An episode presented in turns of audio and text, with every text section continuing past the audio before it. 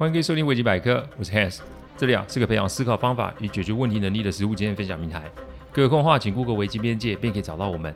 里面有大量实际操作的个案分析，也有面对问题心态养成的心法，可以让各位啊累积处理问题的知识与能力。当然，如果真有问题无法处理，也欢迎各位与我们联络，我们提供顾问式的服务。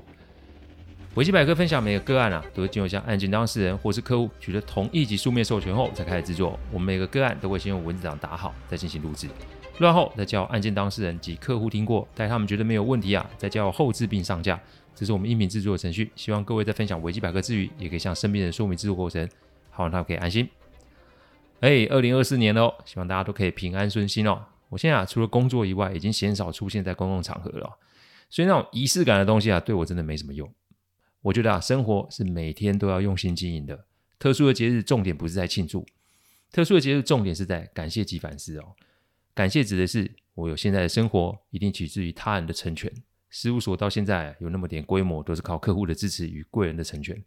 而反思指的就是自己的心态是否维持在正确的道路上，是否还保持着那个初衷。这个都是这些年我会做的事哦。我还是那句话，留点时间给自己。懂得啊，与自己相伴的人，生命才会趋于完整与圆满哦。我们也许此生都不会见到面，但各位定会有我的声音相伴。祝各位啊，二零二四年平安圆满。另一件要提醒的是啊，这个生肖流年啊与星座运势啊，人人都会看哦。世上的万事万物都有一个规律现象，这个现象就是有高有低。如果以生命周期来看，我们都会在某一天离开这个世界。那以宗教角度来看，我们也会在某一天重新的回到这个世界上。高低起伏与死亡重生，这是个定律哦。因此，人生在在世啊，重点不在于时时紧盯着自己的运势啊，因为能决定自己运势的大部分因子超支在于自己，所以只有你自己可以决定你现在的做法。如果摸不着头绪，其实可以透过询问、思考、决定、犯错、修正来找到自己的方向。我想要跟大家讲的是，真正能影响自己命运的人就是你自己。这个不用修什么法门，或是参与什么团体就可以做到的。对于生肖流年或是星座运势，各位可以上网去看看，每个老师的说法都不一样，所以各位的运势流年也会有所不同嘛。一切都是参考，请听清楚，这一切做参考就好，无需看了一则好讯息就觉得诸事大吉，也不用啊看了一则坏事预测就觉得暗无天日。有时间看这些，然后搞得自己起起伏伏，不如找点正事来做。我刚说的感谢与反思，各位可以试试看哦。好，我们接着啊，来说还没有说完的案例。对了，谢谢啊，听众们的提醒。我们呢已经将所有的集数加了注记，也就是各位啊可以看到第几集。以后我再提哪一集的时候会更加清楚。谢谢大家哦。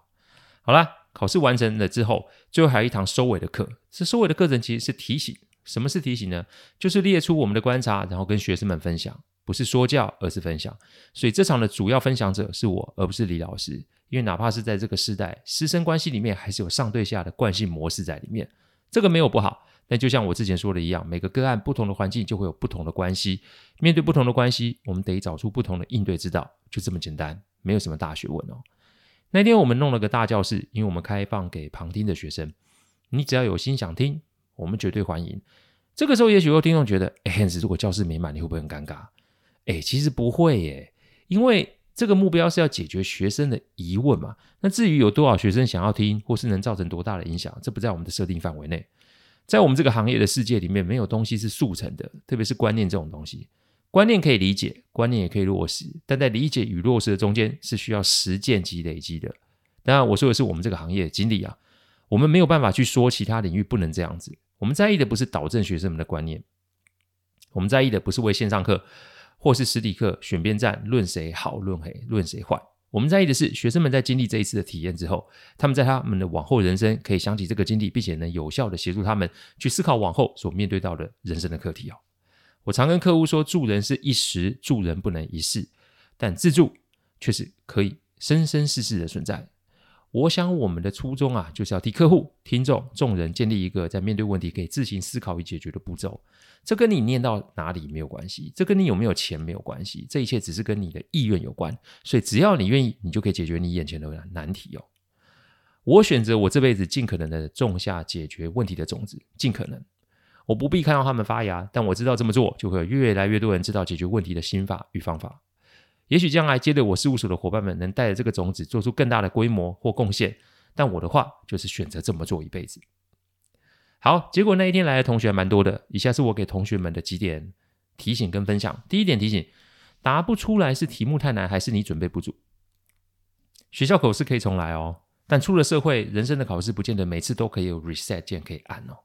我再次拿出考试那天我们的提示的注记，考题并没有超出范围，意思是提醒孩子们，人生的考试有准备都不见得会考好了，那更何况你是没有准备啊？线上课你看了几次？实体的课本你看了几遍？光是这两个问题就让学生们低头，有点尴尬了。我提醒他们，刚前面有说不是什么事情都可以按 reset 键，因为那个键能按不能按，决定权不会在孩子们的身上。这个键有可能是主管，有可能是老板可以决定，但他们决定的关键会在于他们的态度，而这个态度要怎么衡量与审视呢？第二个提醒，我若在场，再问一次，有人答得出来吗？来，如果我现在问跟考试一样的问题，你有把握站起来回答完整的，我现场给五万块奖金。这不是噱头哦，这是我真正的安排，我钱都拿出来了。台下安静无声，我加码加到七万块，还是没有人回应，连举手的人都没有。所以我说看到没，这就是你们的现况，你们并没有做事后的检讨与重新的学习，所以我摆出了这七万块，你们不敢举手争取。各位，你们连举手的意愿都没有的话，你又怎么期待别人给你们机会？事前没有准备，事后你又不做检讨及整理。我们先不用讨论线上课与实体课的差距，我们现在讨论一下各位的学习心态。在学校还有时间可以调整，但如果今天你们在工作职场上的话，你们连这个机会可能都没有了。很重的话，对不对？但这个是他们得理解的事实，不是现实才对。实力的养成不是用嘴巴讲讲，或是你心里感觉而已哦。实力是得靠别人的认同才可以累积起来。所以，与其在那边讲心灵鸡汤，倒不如让他们早点接触这世界真正的运行规则。第三个提醒：线上课重归纳，实体课重深度，怎么结合？好啦，硬的结束了，接下来就是我秀出呃六张哎七张整理好的笔记。考试的时候有提醒我们是做全程录音录影嘛？做什么用？我用了几天的时间把这七位同学讲出来的答案做了一个整理哦。内容没有什么大学问，就是一到六点的纲要搭配个别的说明。我为什么做这件事？原因有以下几个。第一个原因是他们的答案不见得都不正确，意思是他们的准备其实是有意义的。第二个原因是他们得看看他们口中讲述的内容其实是可以做出很多种的呈现与表达方式。列出纲要，讲出内容，这是一个最基本的陈述方式。讲白一点，你在公司开会，不论你是简报还是书面报告、口头报告，都是一样的架构，也是提前提醒他们该学习这类方这类的归纳方式哦。第三点也是鼓励他们，如果他们觉得我的方式不错，未来就有更多的空间与内容供他们发挥嘛。线上课的特色就是在最短的时间里面给受众有整理过的东西，实体课则是长时间的积累，给学生最完整的东西。所以如何融合这里面的知识？我的整理就是给学生们一个方向，为他们的未来打下一个基础哦。第四个提醒：事前准备跟练习，加上事后反思及修正，你才会好的成果嘛。最后，最后，不论是在学校还是在社会上工作，不论是考试、面试、开会、专案，其实步骤是一样的。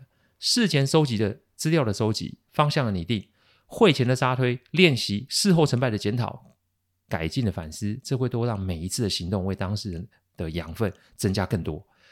正所谓胜不骄败不馁，让每一次的行为都可以累积，时间久了，经验到了，态度有了，你又在正确的方向上，成果自然不会差到哪里去哦。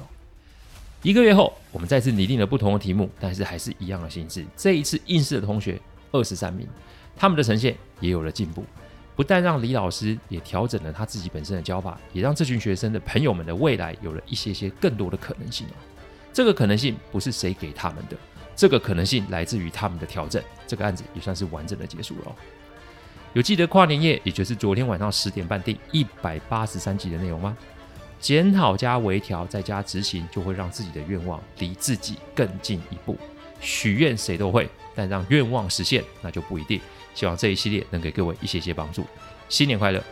感谢各位聆听，听完之后如果任何意见及问题，请上网站维基编辑留言。我每周都有新的主题分享，各位有任何想听的主题，也都可以让我们知道。再次感谢大家，新年快乐，拜拜。